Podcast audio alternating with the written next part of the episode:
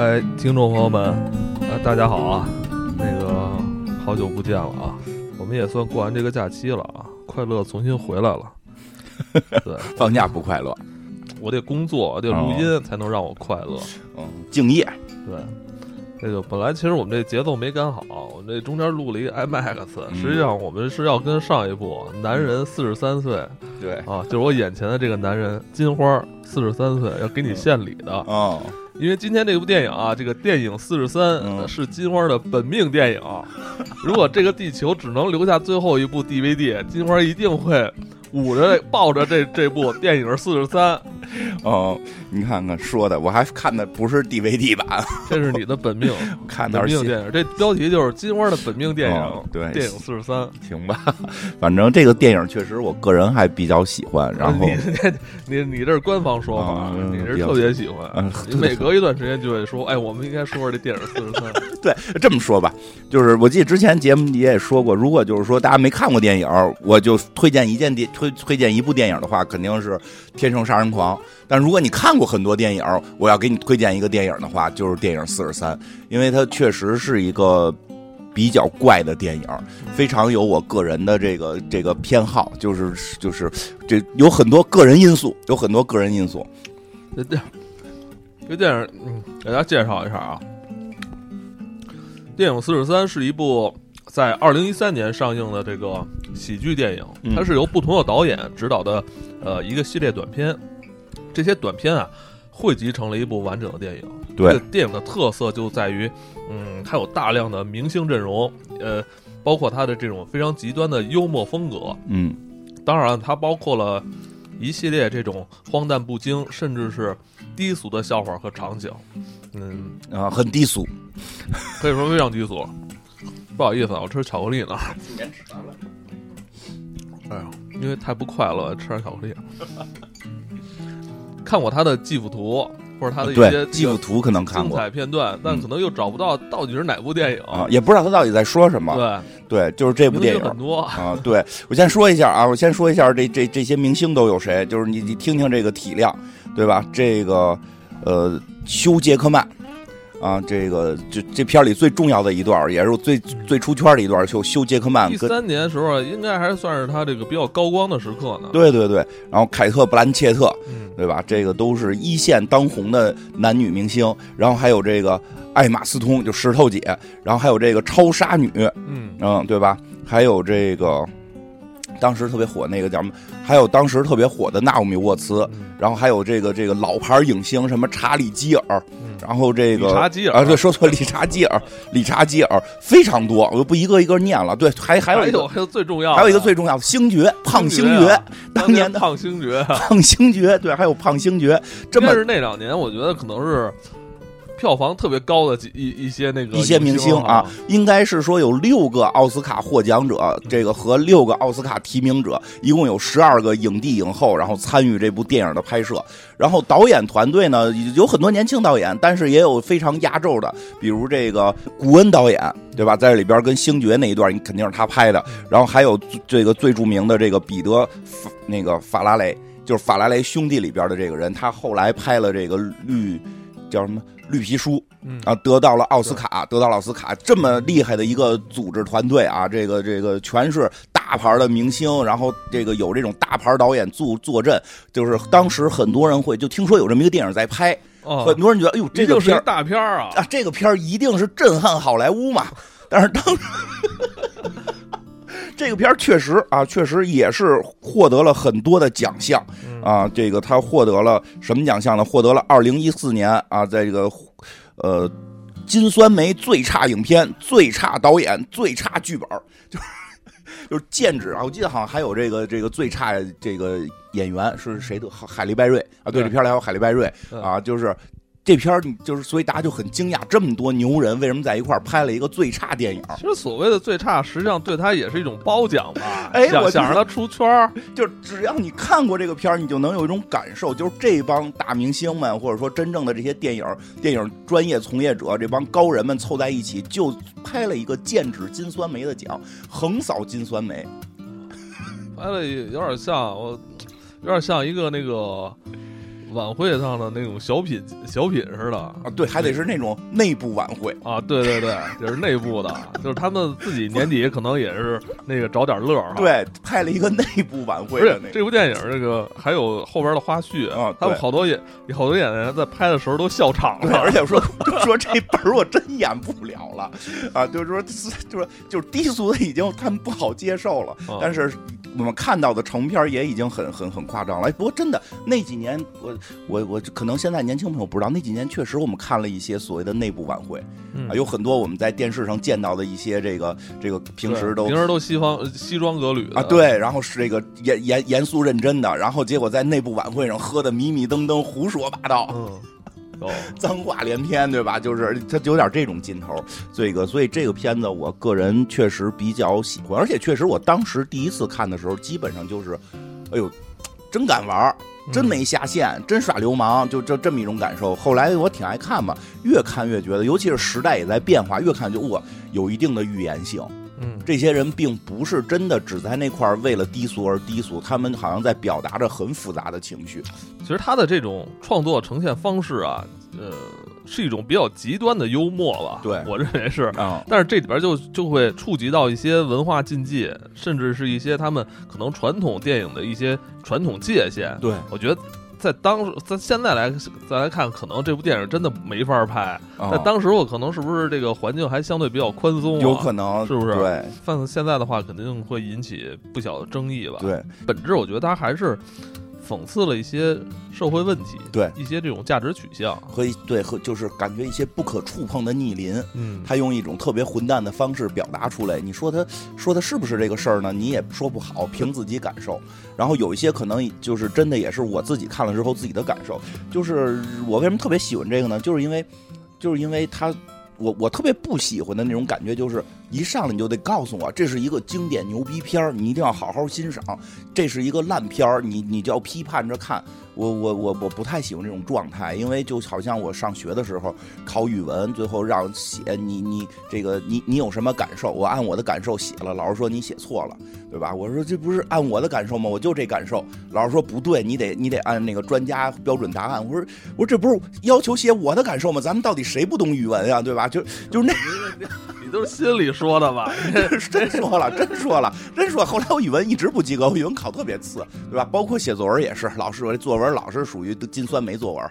但是我觉得我这里边有内涵啊。那你们上边叭叭叭念那个，就就是都绝对正确，但是都挺没意思的呀。就所以在这种感觉下，我就觉得这个片子，这这部横扫金酸梅的电影《四十三》，确实让我会特别特别的喜欢。然后这个挺逗的啊，对，简单说就是。挺逗的，对，而且就是而且可以看看这些大明星是如何演这些低俗喜剧。你说这个就更有意思一点，就是我就是像像像这个法法拉雷最后这个拍了这个片儿之后没多久开始就就得了这个奥斯卡，你就会有一种感受，就是放松点儿，轻松些。因为我现在有一种感觉，就是不管看春晚还是看看一些电影，还是就是去看电影的过程都特紧张。就我不知道为什么，我觉得好多东西在在让我觉得我我我我紧张，我我需要跟他们一起严肃起来，我需要跟他们一起这个这个进入一个什么什么仪式的状态。但是这个片儿没有，就是你看到这么有钱、成功，然后艺术地位这么高的这帮人耍起混蛋来跟你一样，对吧？就这个是会让我觉得特别的亲切跟舒服。这这放松点让电影有的时候可以。当年应该是是一种。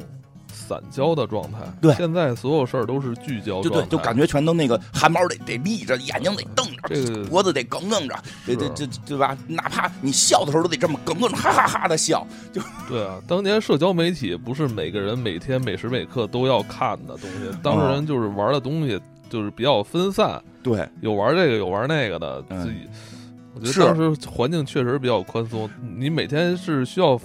找发现找到一些快乐快乐，哎，对，你就自己哈哈一乐就完了。所以，所以这个片儿今今天聊，我觉得特重要，就是放松点儿我们没那么多严苛的要求，不，因为从小就活在一个要求我严肃，必须要严肃、团结、紧张、活泼的一个状态下。我都不知道这前几个词儿怎么能跟活泼并列，对吧？我就是一个很不严肃的。让你活泼时候你得活泼，让你严肃时候你也严肃。我就从小我就严肃不起来，我都是那个人请家长都是成绩差，我请家长就是找家长。魏仁初怎么又在学校里边讲黄色笑话的？能不能管管？成绩行，但是别让他瞎讲了。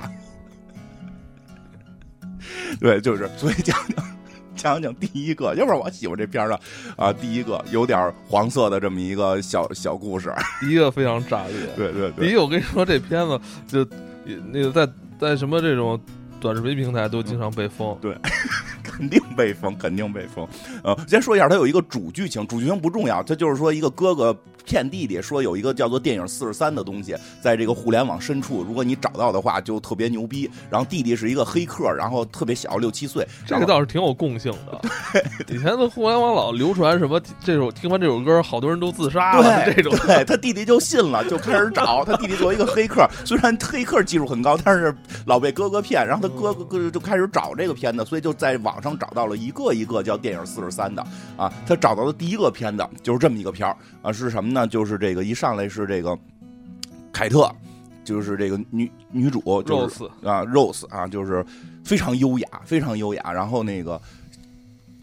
相亲去，然后被人就是被被闺蜜介绍去相亲。其实她去之前实际很抵触，就说的这个就是这么大这个不想相亲，没什么意思。说每次遇到可能都很无聊的人，对吧？然后人说说说这人这个人不错。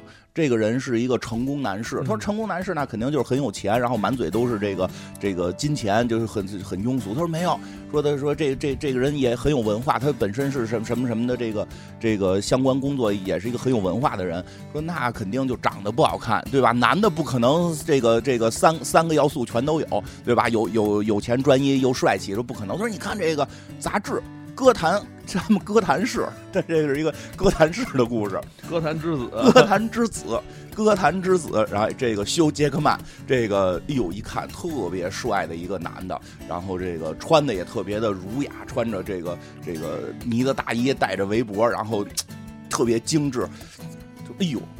真是这个吗？说真是这个，你去见见吧。于是他就去了啊。这个故事的这个故事镜头一转，就到了一个餐厅。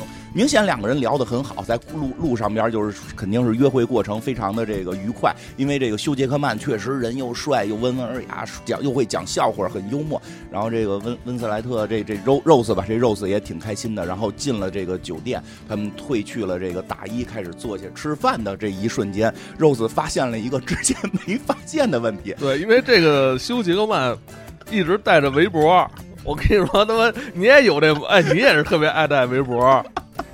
我脖子没长，我脖子没长啊。你是特别爱，你只要一一到十一到十月份就开始戴围脖，嗓子。从十月份戴围脖戴到第二年五月份，护嗓子。哎，修杰克曼围脖一摘，你是不是因为这部电影之后你开始也爱戴围脖了？没有没有啊，就说这这围脖一摘，突然发现它畸形。哪儿畸正常畸形，咱们这这这这都是这个好接受吗？他是脖子上长了两个蛋蛋，而且就是还耷拉着。是下巴颏，不是下巴颏，不是下巴颏啊，脖子。大家如果没看过这片儿啊，去去可以搜一下这个图看一眼。这个确实，这个上短视频平台经常被豆瓣有，豆瓣，但是豆瓣有，但是确实豆瓣有啊。这个不是怎么了？人这个人是身障人士。不能不能模仿学习身障人士的动作，这这对人不尊重，对不对？所以我戴围脖跟这事儿没关系。哎，我我怀疑你是想取笑有这种病症的身障人士。我没有取笑脖子上有蛋蛋的身障人士，而且，哎。这凯特温这个 Rose 就看到了之后，他也脑子里其实第一反应是这个：我操，我可不能取笑他，我取笑了我就属于嘲笑残障人士了。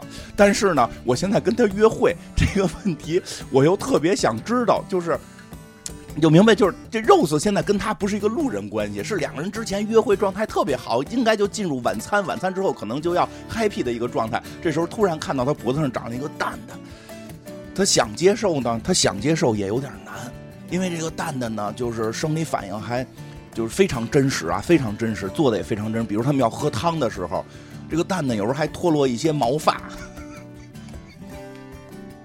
掉到了汤里啊。这休杰克曼就把这个带毛发的这这一勺汤舀舀起来给给喝到嘴里，然后这个 Rose 都都要吐了，然后 Rose Rose 也不敢问。其实特有意思，就是周围上菜的人就来了。上菜的人来了之后，他其实就就就是就是你知道肉嘴有什么感觉？就是你们怎么就是一般人看到这个不都得惊讶一下，眼睛得对啊，得哎呦怎么这样？得这么一种感觉吗？怎么所有人都特别的这个坦然，就就跟没看见一样？然后他就这个 Rose 就开始跟他跟那个侍者开始飞眼，主厨过来介绍呢，先生您来了，这是给您准备的什么什么套餐，跟人飞眼，你看见没有？你看见没有？哎，然后你特好玩，主厨啊，主厨也不会去看这个休杰克曼脖子上的蛋蛋，而是看这个 Rose 发出特别诡异的这种微笑啊。这侍者也是，就是发现所有人好像都在都在觉得他觉得 Rose 有点怪，对，好，其他人并没有发现他这个这这这身体上有什么特殊的，对，所以所以 Rose 就就就想法就说是我是我傻了看不见吗？对，不是我傻了，我看得见，别人都看不见，是我出幻觉了吗？我得我得想法问问他到底是不是脖子上长蛋蛋了。但是但是这个事儿呢，又不能直接问，因为一问你就属于这个伤害人残障人士了你，这属于对不尊重人家，不尊重人家了，对不对？人家不是说对残障人给你驱除了，不让你。人家说对残障，人说对残障人是最好的就是你要你要拿他这个当普通人哦，啊。我我记得啊，这不一定准确啊，这可能也是网络段子。我记得是这个是这个是这个作家史铁生说过，就他后来就是身体有了一定的这个残疾之后，他说只有余华，就是说周围人就都不会跟他提提这个腿啊什么的这些这个运动这些事儿，说只有余华把他当成了普通人，带他去踢足球，让他放在了 放在守门员的位置。就是余华确实没拿我当残障人士，他怎么就没拿我当人？就就这意思吧，就是因为有这种说法，你就得拿人家当这个普通人，嗯，所以呢，这个他也不能直接问这个，他就是会问说，哎，你童年有有没有什么事儿？啊 哎呦，这一下这个击中了这个这个修书的这个心了。他说，哎呦，童年我确实老被人嘲笑，那就是因为这儿，就往这个哎，就往脖子这儿比划，就是因为这儿。哎呦，就就那那 Rose 那种长吹口气，哎呦，已经不是跟不跟你这个搞对象的问题了。我至少我不是一个疯子，我不是一个傻子因为他们俩是相当于什么呀？相当于相亲。啊。你有什么事儿，你得跟对方说清楚，了。然后这这这救叔就解释了，我小时候摔过一大跟头，然后给我这脖子这块儿给摔破了，留了一疤，然后然后就这时候他的手就把自己的蛋蛋给撩起来了。就看着，就是他不是没有这个东西，因为他动作叫撩起这个蛋蛋，因为蛋蛋垂着，撩起来了。哎，你看这有一个疤嘛？哎，他们老笑话我这个疤，啊，还说什么我小时候口吃过，老被嘲笑，就是说了好多特别小的事儿，就是大家难道不会因为你脖子上有一个蛋蛋，小的时候嘲笑你吗？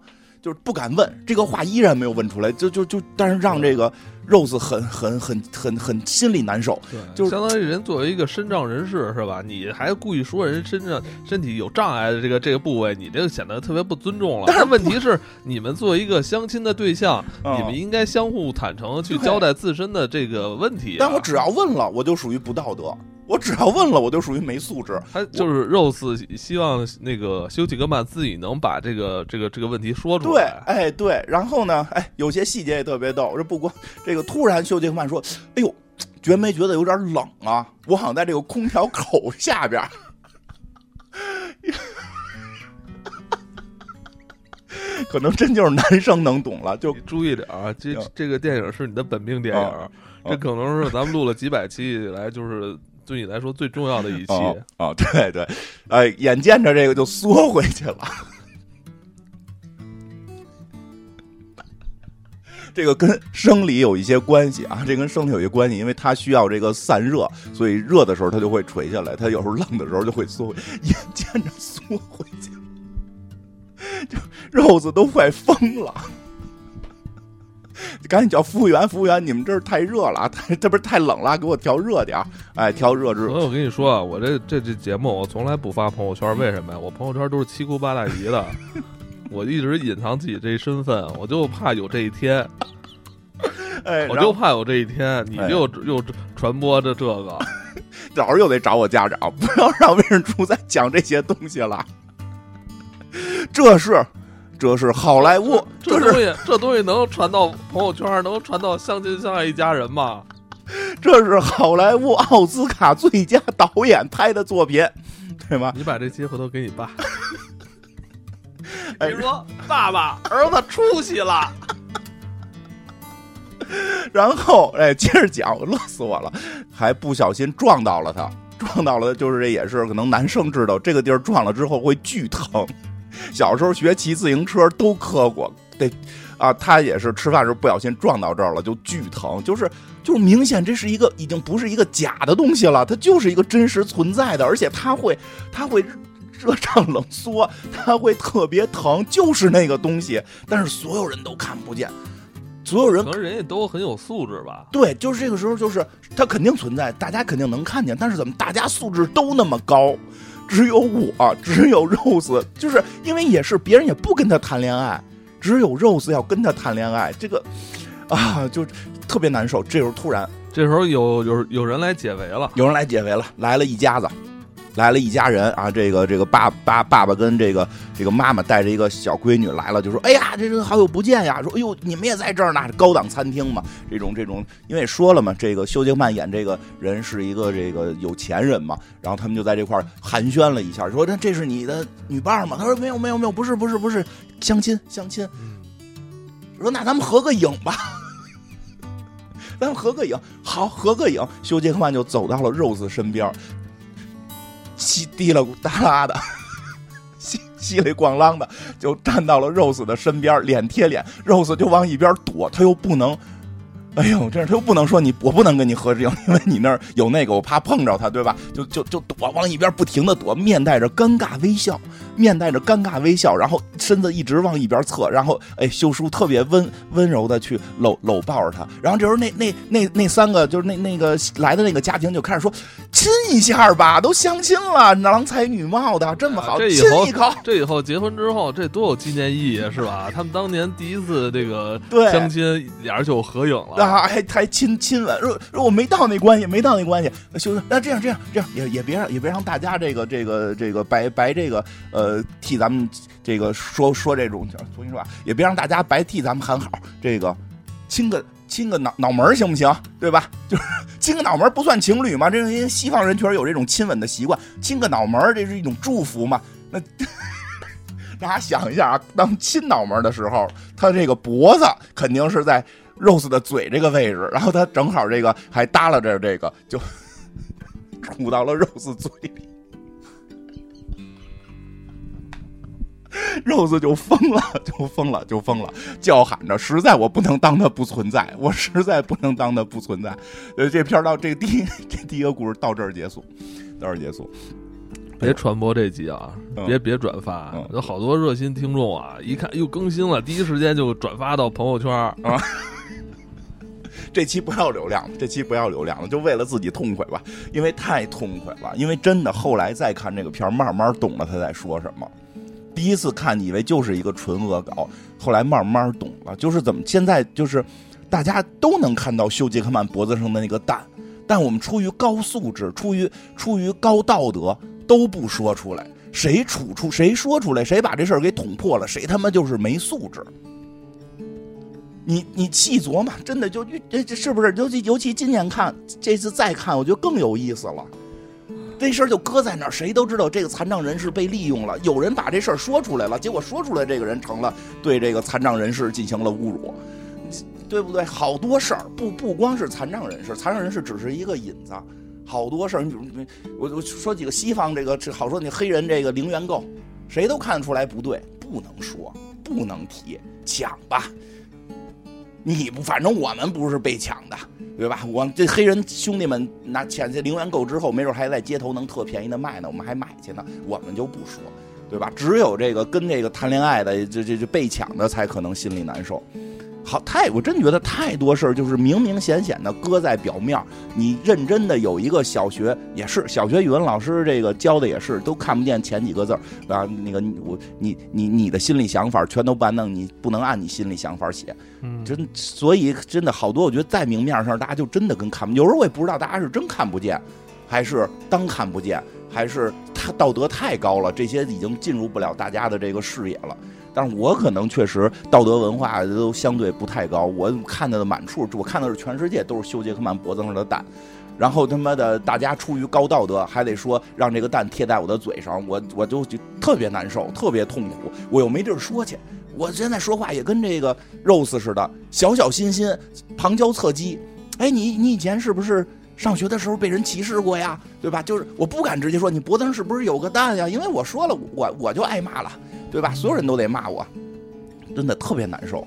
所以这这这这片现在看，我真的能感受到这个状态，因为它肯定是西方的电影，肯定实际上是在我个人觉得啊，它其实是那个那个年那个年代一几年的时候，他就感觉到了政治正确的某种某种风险，嗯，就是大家大家眼前所见的这个蛋已经不许有人再提了，而且不提蛋是一种高素质的表达，高道德，这个社会要求的道德太高了。我觉得都快出出出出这个道德警察的这种感觉了，就就是对太多的事儿所谓的零容忍，我就很害怕，因为我是我我我承认错误，我首先承认错误，我是一个道德素质不太高的人，我这个经常看这种什么呃这个二十四小时之后请自行删除的这种这个学习资料，我电脑里边装了好多盗版的这个软件，对吧？这个我觉得自己不是一个道德的完人，我是觉得你其实这在。这么说吧，突然又不快乐了。我突然这喜剧也不喜剧了。喜剧的内核是悲剧嘛？这是很悲剧的。你作为 Rose 那个角度讲，它很悲剧。其实我们作为喜剧，就是我们跳出来，我们在看 Rose 觉得哈哈可乐，对吧？但是其实有的时候你要带入 Rose，你多难受。人贴脸给你嘴上放个蛋，你都不能说，说了就是没道德。唉。什么都不能讨论，对吧？上来就是得先跟你，就是就是这件事儿，就是哎，你你脖子上为什么有个蛋啊？这能不能去治疗？其实这是一个可以讨论的话题。哎，这能不能治疗？对吧？这个咱俩现在要相亲，这件事儿会不会影响你的什么？这个实际上这就是一种，呃，只要立场不要是非的这么一个同同样的一个问题。没错。对吧？关键是看你站在什么位置。如果你是跟大家站在一起的话，那你就是安全的，你就是对的。对。你如果是站在跟大家对立面上，那你那你就先要扳倒你。我跟你我跟你说，就网上有张图让我感受特深，就是原先这张图是这样的，就是地上画了一个数字是六，然后站在一边人说这是六，站在另外一边人说这是九。因为六倒过来就是九嘛，哎，这张图其实能理解，就是大家所站的位置不一样，看到的同样的事物会不同。其实这个时候大家是可以辩论的。我看到的就是六，它咱六是什么笔画？我看到的就是九，为什么这样这样？但是现在说不是，是地上有个六，这边说这是个四，那边说你妈，就就骂街，就是没有人在讨论地上这个到底是什么，就就胡扯，就就就。就是是，而且只要你开始具体要讨论这个事儿的时候，可能双方都会开始指责你，说你这人怎么这么没道德，你你你你立场就有问题，对吧？你这这个，哎，所有人好像都在讲，必须得先有立场，即使是说那个那个说我们追求事实的，你细看他也是在追求立场，但是我也有我的立场，我的立场就是实事求是。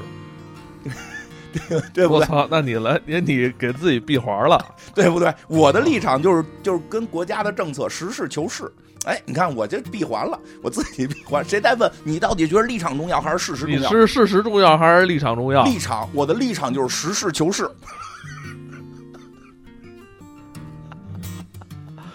行不行？还行。行吧，还行。哎，这个，这个，这是这，说实话，这个故事是电影四十三这里边最，我觉得最精彩的，最传播度最高，传播度也高，就是也最精彩。然后那个后边的讲讲几个吧，这个后边有一个，呃，纳米沃茨那个，简单说两句，那个有点儿，呃，说实话，那个有点变态了，已经，那个已经进入变态，我觉得很多人可能是不太好接受的，但是他应该也是在反映某种。这个这个，当时美国遇到的一些教育困境，他就是说把这孩子给给这个就那个那个那个那个拍的故事，其实还挺有意思的，就是呃纳米沃茨跟她老公。两个人来，这个来了一个新邻居，一对新邻居夫妇也准备生孩子，就到他们家这块来拜访来了，就说：“哎呀，你家有孩子，就是这说国外不都是这种这个别墅，这个别墅别墅之间，郊区的别墅之间老互相拜访嘛？拜访了聊聊啊，说这是新邻居啊，然后说：哎呦，你家有孩子，你家孩子怎么教育的？我们家孩子就没有送学校，不能去学校，不能去学校了，我们自己教育，学校的教育不够好，我们要自己教育。说那哎呀，开始开玩笑说，那你们给他留家庭作业呀。”说那哪光是家庭作业的事儿啊，正常的要上课，还留堂呢，就就是就是你那个态度不好要留堂，这时候就。就就有这个回忆片段，就是这个纳米沃茨穿着很性感的教师装，然后然后跟着他的孩刁难他自己的儿子，他儿子得有个得有青春期高中生，对吧？啊，十六十六七，他爸爸呢就是扮体育老师，拿他妈篮球砸他，就扮种特狠的老师。说你爸是不是以前也老那个？给你讲课 啊，是啊，是不是？是是是，但是我爸就是真的追求成绩，就就是一件事，追求成绩，不来别的。这家人不正常，来别的，正常，真不正常。说说呀，不能说，那这个不就失去很多社交吗？失去很多你在学校里说，那我们我们教育肯定是是是很精英的，全方位的，全方位的，不能够光让他说学习成绩好是。到高中是不是要体验一些这个这个学校的困境、社会的困境？被被被恶霸、被被霸凌，我们也得有，我们也有啊，我们有啊。妈妈梳一双马尾，从楼上下来，哐给他那个书本全撞地下，嗨，傻帽。爸爸给他绑篮球架子上，往他身上拽屎。说说，你说自己自己是一个什么呃怪，对吧？就是我喜欢啊，就就说好多流氓话，就逼着他，就就就就凌辱他，逼着他去说好多流氓话，还说也得也得也得体验也得体验这个恋爱跟失恋呀，初吻也不能没有啊。哎呀，说不下去了已经啊，反正就是他妈妈跟他那那个那什么，他妈妈跟他都正常，他爸爸他爸爸后来也坐床边说的，其实我喜欢男人。说都得让儿子体验到，你都得让儿子体验到，对不对？不能让他有缺失，不能让他有缺失，缺失了这个我们就给他补上，对吧？还有就是什么家里边说的，还得让他体会什么叫失恋什么的，对吧？什么叫被排挤，对吧？就是家里边办挺变态，办大派对，然后这儿子回家敲门，妈妈开下门，妈妈穿的特别浪，开门，哎呦，你你跟你交往过的那个谁谁谁也在咱们的派对上边呢，你不觉得进来很尴尬吗？我们没有邀请你。就是，然后最逗就是这这个这个来的这个这个这个新邻居都听傻了，就这一家子是疯子吧？不正常，不正常吧？他说：“那你儿子现在现在怎么讲？说现在在写作业呢，可能马上就下楼了。”哎呦，他儿子就下楼了，特别正常。说：“叔叔阿姨好。”说：“这个这是咱咱们新邻居，叔叔阿姨好。那个爸爸，我那个爸爸妈妈，我现在去想出去一趟，我应该去哪哪个餐厅，跟我哪哪哪几个朋友一块玩玩了之后，我大概几点回来，可以吗？”哎呦，这这这一下，人家新婚夫妇，这个这个新邻居就放放放心了啊！儿子培育的还行，确实挺正常。说说可以说可以去吧，注意安全。说那个好的，那我跟我女朋友那个一起去。这个时候，到了一个怪，就到了一个储物间，把他的女朋友抱出来了，一个拿墩布做的，头部还贴的是他妈妈的照片然后就开始腹语，和和我妈妈打招呼，阿姨好。我们不会太晚回来呢，太怪了，太怪了。其实我估计他是在去，真的，因为我有我知道有些，就有些有有就是会就就是这个这个话题，可能我们感受不到，感受没那么深。但是我也听说有的家庭会要给孩子挫折教育，嗯，说家里可能比较的富足，这个要给一些挫折教育，就直接上上上上强度，是有这种，也挺吓人的。而且有时候，包括学校这些霸凌，其实也存在着各种的问题，就是不好解决。现在，对吧？就是到底这个在学校里边，你是要给他做成温室的花朵，还是做成这个这个更早的接触社会？其实对于孩子的心理辅导是一个很重要的一环，哎，挺难的，嗯。挺难的，这但是这个真的挺有意思的，哎，下边说一个这个，我觉得这片里第二有意思的，对，是哈利贝瑞那个吗？嗯，没有，是那个星爵的那个，星爵这个。你说星爵那个故事会不会是因为他们语言上的一个误会啊？不是，是不是一种，比如一种？应该不是，我觉得他是有某种俚语，他是俩俩人就是来自不同城市，可能没听懂对方。我不知道啊，我不知道，因为我的感受，我后来对这个事儿的感受，我多少好像有一些感受，多少好像。你认为那是拉屎吗？是拉屎，确实是拉屎，啊，确实是拉屎。就是这个星爵和他的老婆未婚妻，就是哎，这这人他好像当时他真真真真的当时他的媳妇儿，他后来不是跟跟那个州长们闺女好了吗？就是当时当时的媳妇儿是女朋友，女朋友吧，结没结婚？拍这片儿结没结婚我忘了啊。但是这个这段应该也是古文导的，能体会到古文的那个恶趣味。就是吃饭的朋友们现在就是暂停，吃完饭再听啊。就是故事一上来就两个人在非常浪漫的环境之下。然后去谈情说爱，星爵准备好了钻戒，准备向他的爱人求婚啊。他的这个星嫂呢，星嫂其实也非常的爱星爵。然后两个人就坐在这个呃野餐布上，就说说的都同时说，我有一个我有一句话想跟你说。我说那你先说吧，你先说吧。那个那个说那咱俩一起说，对吧？星爵这样说你你嫁给我吧。结果星嫂说你可以拉我一身吗？星爵都尬住了，说你说什么？你再解释一遍，你说这个话。就是你能不能弄就拉我一身？说是是是什么？是便便吗？他说对呀对呀，他说就就是我喜欢这个这个这能理解，这是他的性癖，对吧？所谓的性癖，这是吗？这会不会是跟那个我会不会跟第一个那个休杰克曼的那个故事有点相似啊？我觉得不是，我觉得我觉得我我我觉得我觉得并不是，因为我觉得古恩是有这么脏。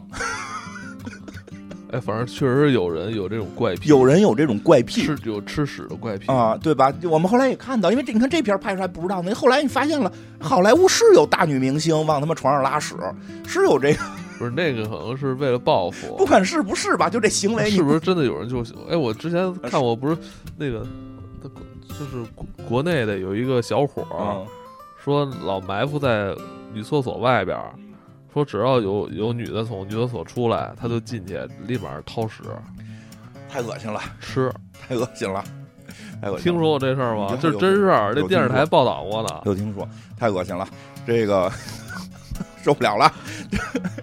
我们这个尽量让这个故事隐晦一点，尽量让这个故事隐晦一点。你说这种人真的存在吗？存在，这个是真存在的，这个是真存在的，这个是这个这个这个你上。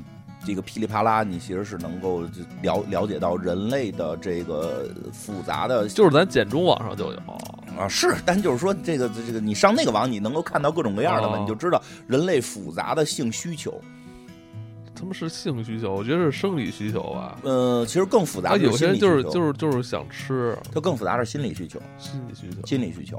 然后这个这个星爵就就是啊，你说这种人是不是应该被淘汰掉啊？这不符合他妈这个是进化 生物进化。理论上就是该被淘汰掉，但是我们现在要允许每个人有自己的想法。从生物学角度讲，它应该会慢慢被淘汰掉。这确实是，就是说古古古古古代的猿类应该是你，比如狗不就这样吗？嗯，它从从生物角度讲，它并并就是说你肯定是爱吃肉的身体更好。对啊，对吧？就是是有是有这样，当然就说这这片里边这个星爵就大就星爵肯定接受不了，但是他为了爱情，他也要去接受这个。我觉得这事只能是他。啊，一般人可能就是跟一开始 Rose 是直接就就可能拜拜了，俩人 他不行。对对，但是他真爱呀，所以其实他连绿皮肤的女人都爱啊。对，粉皮肤的、绿皮肤的都爱，什么色儿不蓝的他都爱，蓝的秃瓢还说人眼睛大呢，对吧？就眼睛真黑，对吧？就是就是这个这个事儿是什么呢？其实就是有一个很复杂问题，就是你的感情相爱之后，你的性癖如果对不上，其实也是一个。很复很，有些悲就会成为一个很悲伤的故事，所以其实星爵也回去会跟他哥们儿去提这个事儿。这都属于那个婚后婚姻生活一部分，对，是吧？是的，他只不过用一个很脏的东西在表现。你觉得这这些事儿，其实最好还是在婚前就是说清楚。对，你喜不喜欢？你对你能接受什么？能不能穿穿？对，能不能穿这个？能能能不能带那个？能不能能能能玩到什么程度？这否则的话，你婚后会有问题。但他我觉得里边是有一些跟这个相关的内容的，所以他们婚前就说完了自己的这个癖好之后，星爵是一个相对 normal 型的。你要是婚前说这，会不会让人觉得很下流啊？哎，问题就是很复杂。如果你不说，不是婚后更麻烦吗？对吧？就是可能这事儿就是就就就糊弄过去呗，然后糊弄一辈子，然后或者到了多大岁数憋不住了出去找，就不是就就更乱套嘛，对吧？反正我个人是建议，热恋时期人不是。不不太在乎那些事儿。我个人是建议这些东西要在婚前沟通好，对吧？对。然后这个，但是这星爵呢，其实有点不好接受。但是为了他觉得为了爱情可以试试，他跟他的 只有他勇敢的地地球人，勇敢的地球人为了爱情，我觉得什么努力都可以做出来。很，我觉得他真的很爱他的这个片儿里边啊，片儿里边他很爱他的这个妻子啊，这个未来的妻未来的妻子。然后他跟他的哥们儿们也开始讨论这个话题，就是他妻子啊这话能跟朋友说吗？这必须得问，要不总得取个经。所以有些时候说，哎，这事儿你怎么能跟朋友说？那你说他不跟朋友说，他跟谁说呀？他总得找地儿取取经，问问这事儿我该怎么办？我我到时候我他就是很担心，我到时候如果表现不好怎么办？真是，而且他一看是初婚是吧？他得他得问是不是是不是每每每个结婚之前是不是都这样？对对，而且万一我第一次没表现好怎么办？造成心理阴影了，以后都不行了。其实你琢磨，它里边它其实是有些别的隐喻的。对不对？就是这这个这个星爵看着这角色，他不是一个特别玩的特花的人。他他他就问他那几个玩的特花的朋友，是都有这一出。哎呦，他有那朋友也接受不了，听着都恶心。有朋友说：“哎呦，你可抄着了，你可抄着了。”这哎呦，这太棒了！就这个这这这种这种很很常见。说而且我给你推荐，你应该吃哪种泻药，然后从兜里拿出来说，你就到时候喝这个就行。那然后旁边朋友都傻了，说：“你为什么平时带着这个？” 我们出来聚餐，你为什么带着这个？就可见有人会有相匹配的这个这个这个是这个爱好的。然后星爵说：“好吧，就是而且确实看他媳妇在旁边做大蛋糕，呃，做那个屎色蛋糕。操，有人真的喜欢屎？谁知道呢？这个世界那么大千世界那么怪，大千世界那么怪，对吧？有哎，我只能说我看过更怪的。”我 说我看过更怪的，呃，就当时在上大学的时候，哎，我都不知道现在年轻人会还会不会像咱们上大学似的，真是我们真是什么都见过。然后这个，于是他们在这东西在网上就连传都传不上去啊。他现在都是那个人家直接都能检检测出来。对，但是当时不都是用 U 盘偷偷拷到人电脑里吗？对吧？这 宿舍也真是大千世界。然后这个关键的那天晚上到来了，嗯，然后他的妻子。就是说的那个，这是第一次，咱俩的这个的第一次，所以很郑重。然后星爵呢说，为了表现的好一点，就提前吃药了，吃了好多墨西哥鸡肉卷，对，鸡肉卷先弄下去，然后吃吃药。就是其实，其实星爵可能不也不是很懂，可我估计可能其实意思意有点意思就行了。他现在觉得我必须得量大管饱。哎，然后完事儿之后吧，或者你你你早点吃，慢慢有有酝酿酝酿感情。他也是想表现的好一点，就赶紧就把药给喝了。他就是这男性，就是这他是有一定两两性的这种思维模式在里边的。就是男性的思维模式就是吭咔就赶紧噼啪就哒哒哒就就就这个。女性人家不这么想啊，你不得有点前奏吗？你不得不得有点暧昧吗？对吧？所以这个当星爵这个这个已经开始捂着肚子从厕所出来就开。开始脱裤子的时候，他他老婆就给拉上了，说别别别别着急，别着急，这么郑重的时候，咱们的第一次，能不能咱们先好好这个。这个恩爱一下，就是好好谈谈心，这这先有心灵的沟通，再有身体的沟通，就可以可以捂着肚子坐下了。然后这女的还坐他肚子上，对吧？说你记得咱俩第一次约会我穿的什么？哇，黄黄色的黄色衬衫，我记得，我记得。星爵已经已经因为吃了药了，已经不行了。说行，现在可以了吗？现在可以了吗？他说那咱们进入下一步，拿出一个身体乳来，你帮我你帮我涂一下身体乳，让我的身体更光滑，对吧？哎呀，就。就开始一边涂一边一边开始肚子疼，然后就开始又开始脱裤子，要要要说别，你不能这样，你不能这样，你不能这样，太着急了，你为什么这么着急？我们两个这么恩爱，能不能能温柔一些？能能不要这么粗俗呢？哎呀，星爵脑子都乱了，咱们俩谁粗俗啊？你要的这个，最后星爵实在受不了，就开始真的说我不行了，我忍不住了，我实在受不了，我忍不住了，裤子已经开始脱了，女的急了。跑了，跑了啊！耍流氓，这本来很好、很美好的第一次都被你破坏了，然后就跑出去了。星爵，星爵拿着那个，拿着钻戒，撇了着往外跑，因为肚子已经受不了了，撇了往外跑。别跑，我是想求婚，我爱你。哎呦，跑到街上，一辆车过来，砰！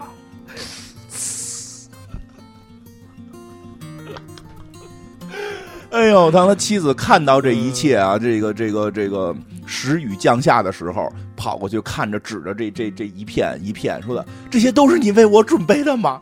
都是为你准备的。你不就喜欢想要这个吗？我太爱你了，我太爱你了，星爵。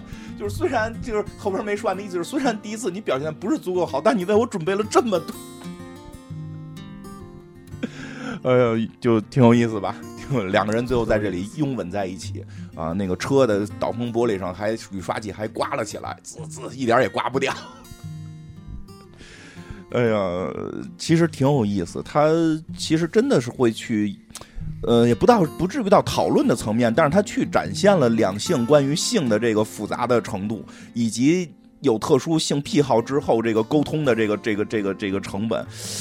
呃，挺有意思的。我我反正我是建议大家在婚前一定把这个事儿沟通好，甚至在你建立男女关系，比如说两个人基本要建立男女关系，基本你别别是说我刚认识三天我去表白，然后问人性癖是什么，这个夸张了。就是说，比如两个人已经基本上确定，能感觉到两个人差不多快好了，这个真的是应该需要提前问一问的。问完之后呢，也去找，哎，其实关键这事儿出出事儿出在哪儿啊？你觉得出在哪儿？那傻逼朋友上。是吧？那傻逼朋友出那个主意太他妈狠了，循序渐进，这事儿得循序渐进，慢慢慢慢培养，不能一上来就给你玩这么大的，对吧？这个，那那就是说好的解决方法就是这这这短片也是一个挺这个电怎么粉碎三观的一个，对对，所以我就建议就是，所以我建议什么这个事儿呢，跟你的另一半多沟通，跟朋友之间呢别听损友的，损友的那些主意有的时候。那不一定对你好啊，不一定对你好。反正这个这个真的贼有意思，这个这这这个故事，而且包括他中间那段，就是那个男的的那个思维模式，就是赶紧的就就就就要完成这个事儿。但是人人女生是需要有很多情绪的培养，然后这个这个前边的一些这个对吧，对不对？这这得互相的这个体谅啊，互相体谅，理解对方的身体。但是所以这也是这片儿一种感受，其实他会把很多。一般片子里边不爱去讨论的性的东西，直接拿出来。我觉得你也挺爱，你也挺爱讨论这个。我我很爱讨论，我承认我很爱讨论，对吧？我上中学时候就爱讨论，因为原因很简单。当我知道西方文艺复兴。的这个这个始作俑者是一本色情小说《十日谈》的时候，没有你你你我我的意思说，你很喜欢讨论屎这些东西。我不喜欢，我不喜欢，你可别再给我造谣了。啊，性癖可以聊，屎我真是接受不了，我特别接受不了。行行，嗯，金花不爱聊屎，对对对，不爱聊屎。那个，因为是这样，有的时候吧，人你说，其实你看。其实有很多作品也在隐晦的去表达，这个片儿只用很直白的去表达，比如说就就电影什么饮食男女，其实人就是这样，就是就是吃饭和和这个这个这个对吧？传宗接代的对吧？这不人人类可能是复杂了一点，动物是真纯粹为了传宗接代，人类传宗接代完了这事儿也不能停，对吧？这个嗯，钱钟书老师不是说嘛，我们人类是这个什么？这个四季发情的动物，四季发情的两足动物，这个确实很难避免。尤其是有时到了爱情层面，可能光去讨论一些更啊、更更这个美好的东西，你也不能忘了身体本身的这个诉求。这个事儿还挺重要的。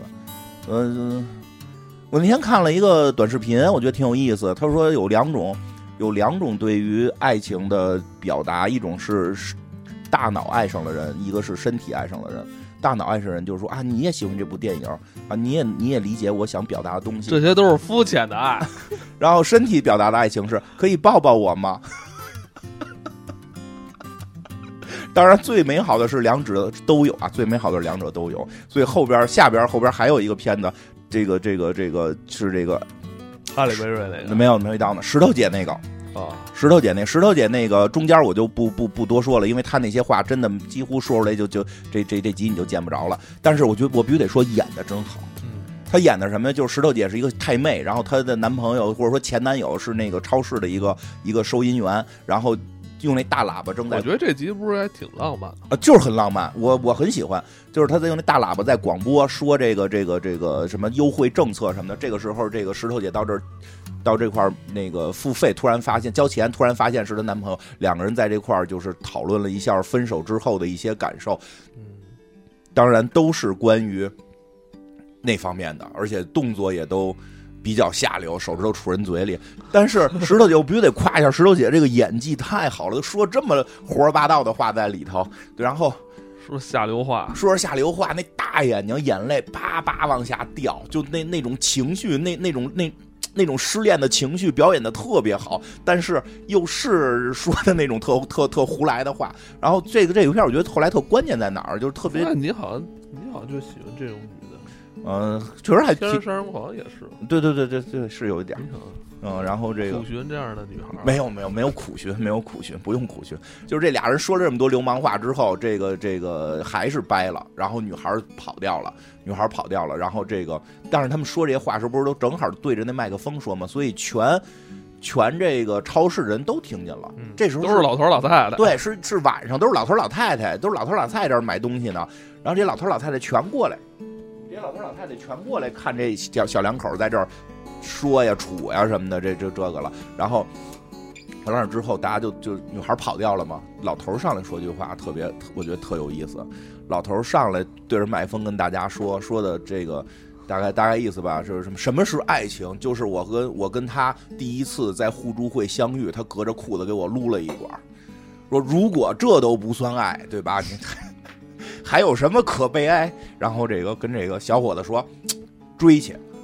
你追去，说那我上班呢。然后突然旁边大娘说：“我能替你看一个小时。”另一个说：“我替你看一个小时。”然后大家就轮番替他砍点，他出去追这个石头姐了。就就就是这故事很简单，但是真的会让人有一种，这叫这叫话糙理不糙啊！就是对，就是这种特真实的话糙理不糙的这种这种这种浪漫感。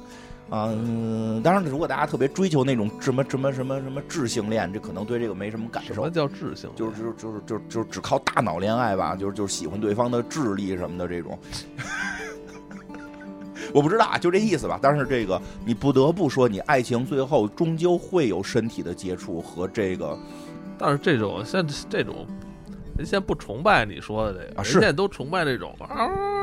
那种是什么呀？啊，我都没神嘛，那种啊，那种不食人间烟火的啊，对，是那种，对对对对。但是我确实承认，我是一个脱离不了肉体肉体的人，吃吃吃饭什么这些东西，我觉得这是人作为人的一个，你你怎么说呢？就是。很难改变的东西吧，就跟但是你不是也最近改变了吗？改变什么了？你因为肾结石，最近不是喝了一个月的那个白开水，就是饮料没停，只是白水增加。真的，我也想起像，其实这这些话题只是他表达的什么？你不是什么大夫不让你喝甜饮料？没不让，就是说你白水不够，把白水量补够了就行。啊，就是你想白水量不够，它不就稀释了吗？然后还是不够疼，嗯，反正过两天做手术去。再多喝点石头给你撒出来了。然后对，这就是这意思吧。然后真的，你想起来，像像倪匡的那个、那个、那个卫斯理的袁振侠系列里边，其实也有过类似的表达，只不过他们表达的会更文学化，就是真正那种什么高级的外星生命，然后能够去让你脱离你的肉体，纯精神状态生活的时候，最后袁振侠接受不了，接受不了，抛离不了。这个饮食男女，这个这个，他也做觉得作为人抛离这个，你很难再说你是不是一个人。所以有的时候，我觉得我们太多的时候抛离了饮食男女去讨论问题，真的就是啊，就是讨论的不是人的问题，是吗？嗯，我觉得就是你抛离饮食男女，真的讨论的已然不是人的问题了。奥奥斯卡最佳的导演，这帮好莱坞奥斯卡最佳的这些这个演员，他们也真正在用他们这种。反正这出片儿说好像这个本身也奔没奔着票房，然后这个什么也不高，叫什么这个这个呃片酬也不高，大家还是想去表达这些，真的挺有意思。当然也有传说，有些人是被骗进来的，比如说有人说看海利拜瑞来演了，他们想跟海利拜瑞演，所以就被骗进来。呃，我觉得他赚了，因为海利拜瑞讲讲海利拜瑞这个吧，因为中间好几个故事有的跳过去了啊，就是海利拜瑞这个。雷拜瑞在这里算是自毁形象了啊！对，就是玩得开，就是玩得开。这个海利拜瑞这个是个是个什么事儿呢？就是俩人俩人相亲，啊，他跟一个个个特高的男的两个人相亲，然后也不知道如何打开这个话题。虽然开始说了一些很客套的话，什么你喜欢什么类型的呀？你觉得我有什么优点吗？对吧？这这些最后还是说，要不然咱们做一点有有意思的事儿吧。哈利拜瑞提出来的，说我觉得我想刺激一点儿，就是每次这种相亲很无聊。为什么刺激呢？咱们玩真心话大冒险，对吧？就就就是就是先说了几个真心话，那个倒都不是很重要，比如什么包皮拉没拉这种，就说了一点开始偏色情的话题，也不叫色情吧，其实就是偏一些隐私的话题，对吧？当然这个男方都正常回答了，然后也都问了女方，女方也回答了，然后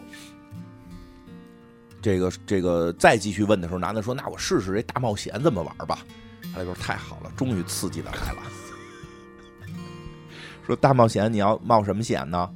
卡里边说：“现在你不是要冒险吗？我提一个要求啊，你看对面了吗？有一大壮男，你过去摸一下他屁股，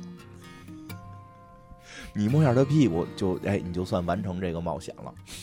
要你，你敢去吗？他们才，我才不他妈玩真心话大冒险呢。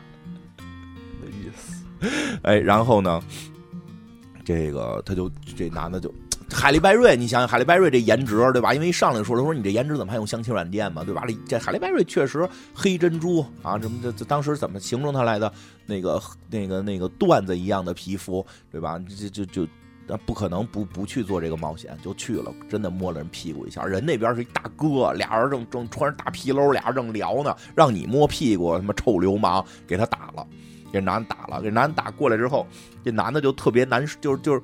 就挨揍了，肯定不爽嘛！什么你这么出这种瞎逼主意，然后就说现在那该你了，你玩你玩真心话大冒险，你玩什么？他说那我也大冒险吧。说行，来冒险，对吧？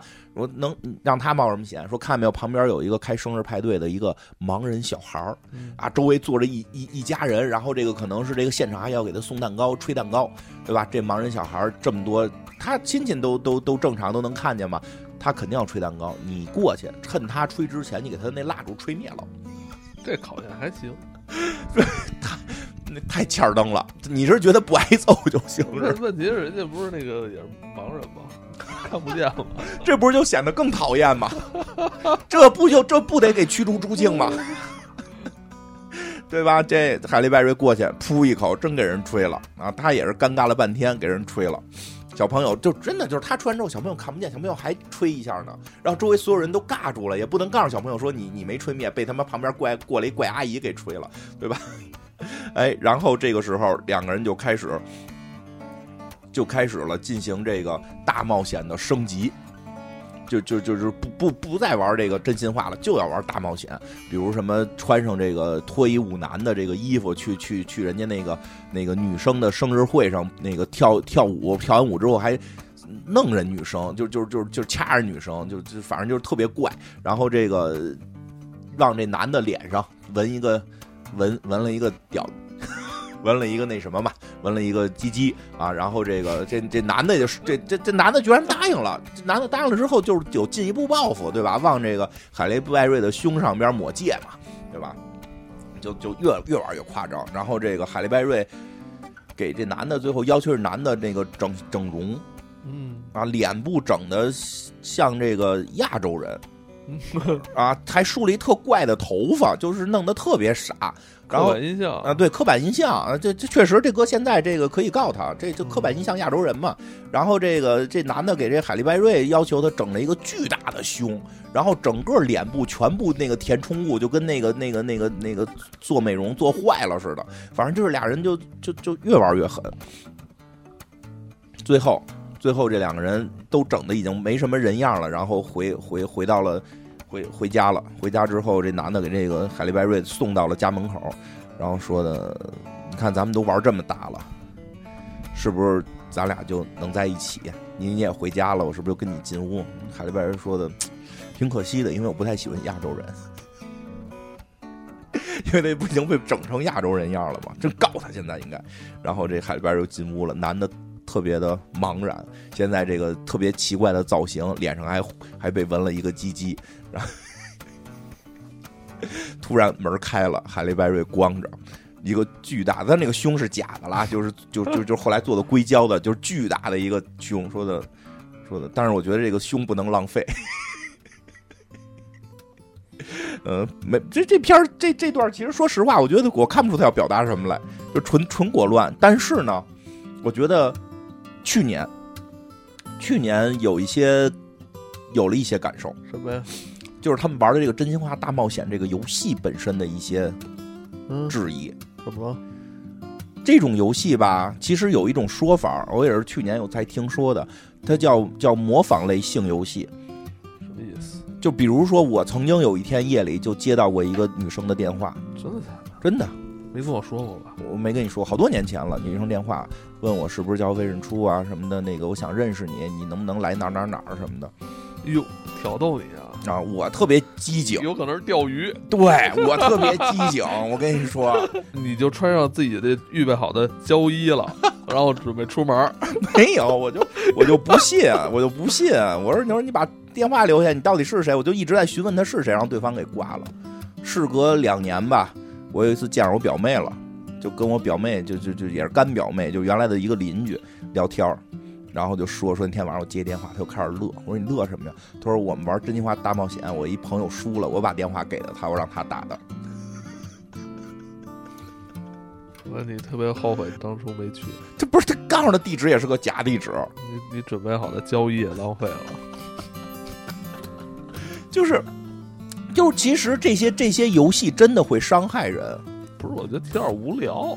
呃是的，它会伤害人，要么是伤害像我这种，就是就是像这个故事里边，就比如说那个瞎眼小孩被吹了，嗯那我确实那一宿我都琢磨，哟，谁给我打电话呀？到底好多我操，年前你都一直以为是一个暗恋你的人啊？对，那会儿我还没做节目，那会儿我要做节目，我可能还猜测是不是是个这个听众打的，听众对吧？没有，那会儿我我我默默无闻，大学刚毕业，哦，是那么早的？特别早，大学刚毕业，连工作都还没找着的时候你不是，刚毕业就结婚了吗？嗯，那刚毕业这是就有个一两年的得，刚刚毕业啊，刚刚毕 那业会儿正正跟我婶儿谈恋爱呢。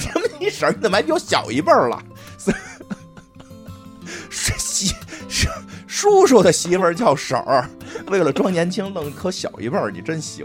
就是这个这个，其实是会有时候伤害人的，不光就是开始你真的伤害到你了吗？不至于伤害我，但就是伤害就是你的一个美一个美好的憧憬就是破灭了。呃 如果没没跟你交底的，你还觉得在北京应该还有一个人在一直偷偷仰慕你。啊，对，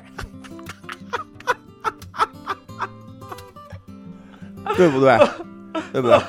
我就是瞎眼小孩儿嘛，我还以为我自己把蜡烛吹了呢，实际旁边他妈过来一真心话大冒险的阿姨给我吹了。这周围人还没告诉我，就是两年后才告诉我，对吧？而且这两个人也在互相伤害。你说那男的给脸上纹个纹个假鸡鸡的，能好看吗？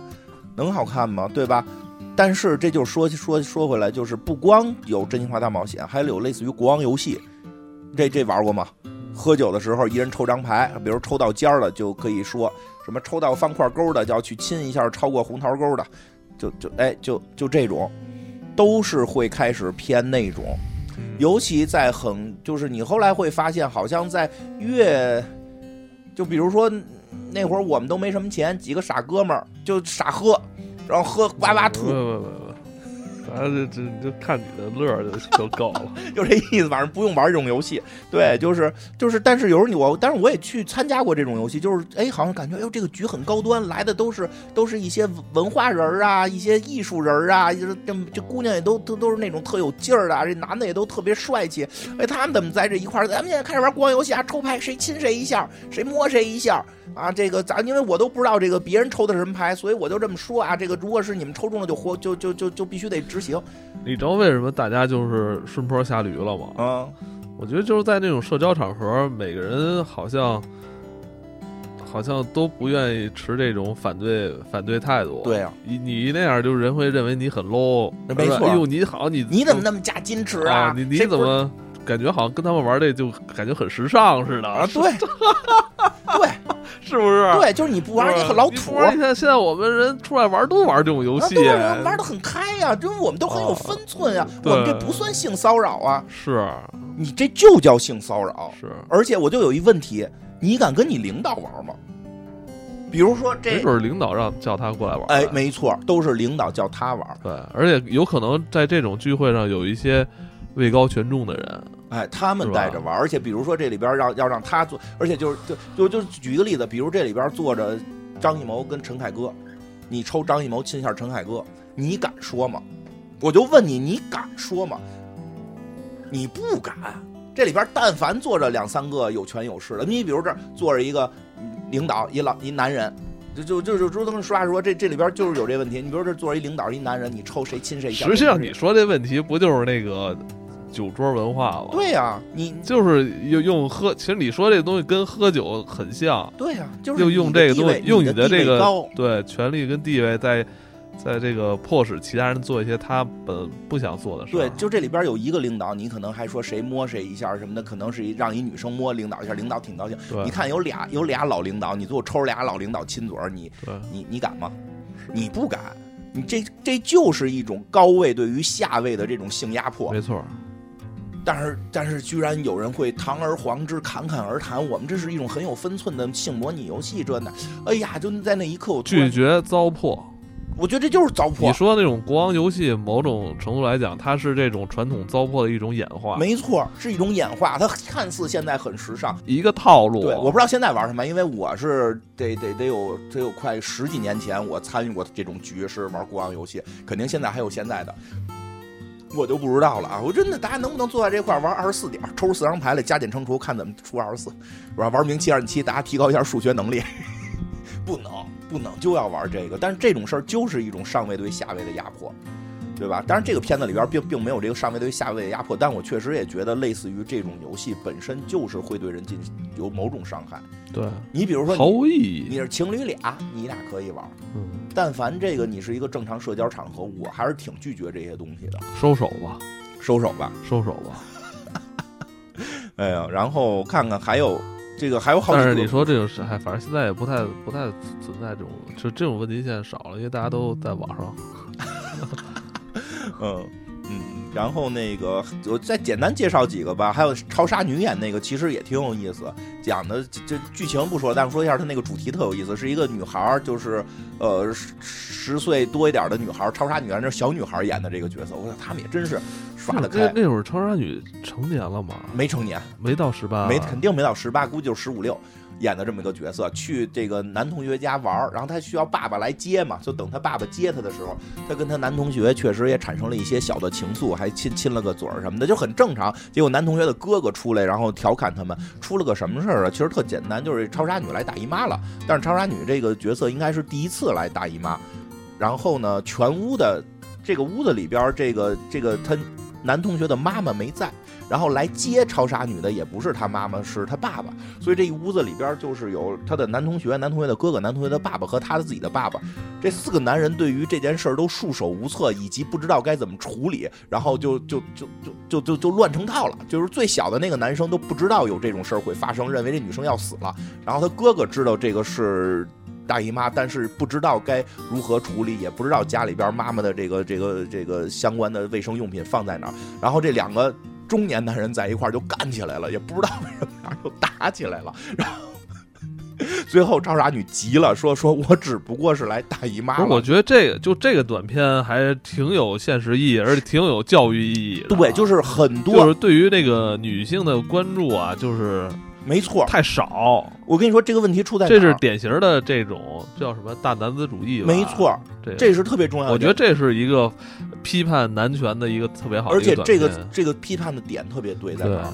他不是说这几个男的不好，这几个男的其实还都是想帮助这个女生。他爸爸过来以为是是是什么欺负他们家女儿了，要干干架什么的。你们怎么能拿番茄酱涂我的那我闺女的裤子上？对，这我他妈没涂，我涂了，打你呀！就，然后他那儿子在旁边，他要死了，他要死了，流了好多血。然后哥哥说啊，卫生棉条在哪儿？就拿那拿那个擦锅的海绵，这个行不行？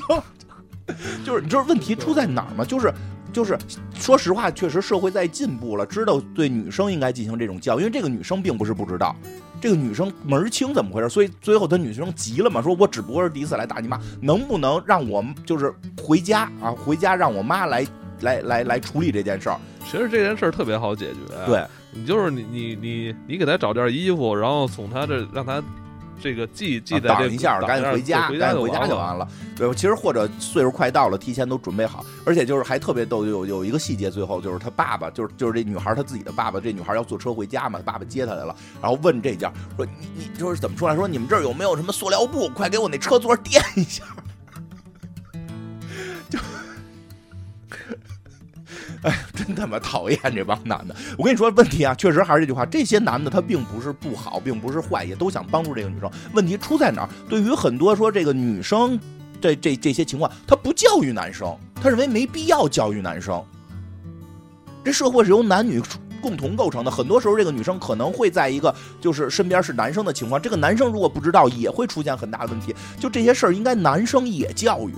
但是，哎呦，就那我不不不，就是看来这美国也是这样，就是就就不说，就觉得这事儿就就不该告诉男人，就让男人很很很很很很对这事儿很无知，很无知。包括这其实刚才讲是那个那个石头姐那那那一段的时候，那里边特意提到了 HPV 问题，就就是 HPV 也是，就是这是一个会导致女性这个这个得癌症的这么一个病毒，但是。